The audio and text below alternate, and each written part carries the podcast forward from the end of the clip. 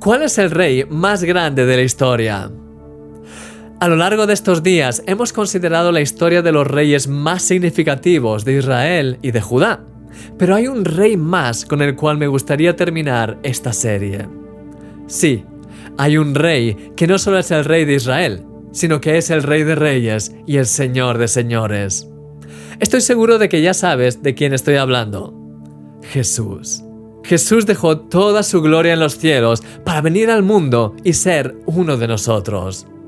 Cumplió con todas las cosas que estaban ya profetizadas sobre él, y entonces entregó su vida en la cruz para convertirse en el Rey Salvador, el único rey de la historia que ha estado dispuesto a dar su vida por salvar a su pueblo.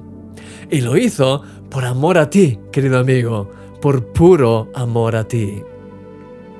Él nos ha preparado un reino y sabes qué es lo mejor, que Él te ha hecho rey a ti también.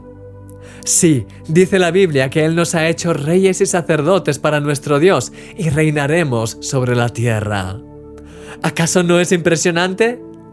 Él tiene cosas extraordinarias preparadas para ti. Querido amigo, extiende su reino ahí donde estés en este día. Ama con su amor, sé un canal de bendición y deja que su presencia transforme las vidas a tu alrededor. Vamos a orar. Señor, venga tu reino en nuestras vidas y a la vida de todos aquellos que nos rodean. Transfórmanos cada vez más y más y ayúdanos a acercar tu reino y tu realidad a otras personas para que sean también conmovidas por el poder de tu amor, Señor. Gracias Jesús por preparar un reino para nosotros, Señor. Gracias en el nombre precioso de Jesús. Amén. Hemos llegado al final de esta serie. Deseo que haya sido de gran bendición para tu vida. No olvides descargar a continuación la guía de estudio que he preparado.